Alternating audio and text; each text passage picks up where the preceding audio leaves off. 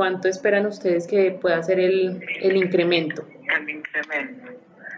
Bueno, eh, sí tenemos la información de que mañana inician las conversaciones del salario mínimo, pero a esta fracción de la CGT no la han convocado, eh, porque como nosotros no hemos sido voceros del gobierno, eh, sino hemos planteado eh, otras situaciones frente a las reformas, frente a las cosas, a nosotros no se nos ha convocado.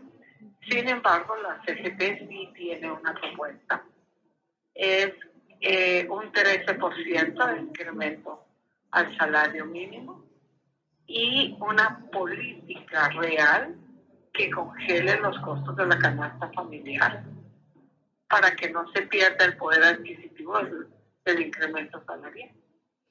Es decir, eh, ese 13% que ustedes proponen, eh, ¿qué incluiría inflación y productividad?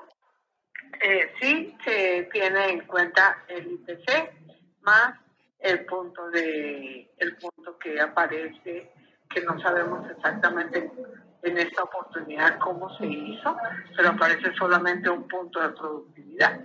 Entonces estamos sumando el punto de productividad a, la, al tema del, del costo de la canasta familiar el costo de la inflación esta congelación de precios eh, de la canasta familiar que usted me indica sería desindexando ciertos componentes del, eh, del salario mínimo como, como tienen prevista la propuesta? No, es que el costo de la canasta familiar hoy cubre hasta el derecho del Internet. Sí, señora. O sea, hoy cubre todo y, y cubre el combustible.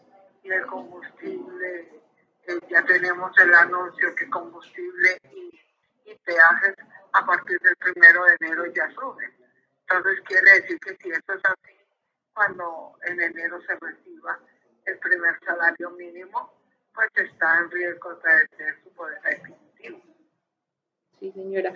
Eh, ya por último, preguntarle cuál es ese llamado que hacen al gobierno, pues para que los tengan en cuenta ustedes en las mesas de concertación.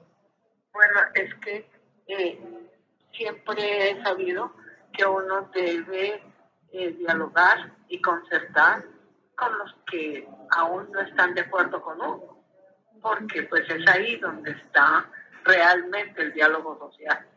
Y es importantísimo el tripartismo, o sea, empleadores, todos los empleadores, todos los trabajadores, eh, las agremiaciones que existen, tanto del sector eh, empresarial como del sector sindical, eh, requieren ser escuchados. Y, y pues bueno, es, es plantear el por qué estamos haciendo esas propuestas.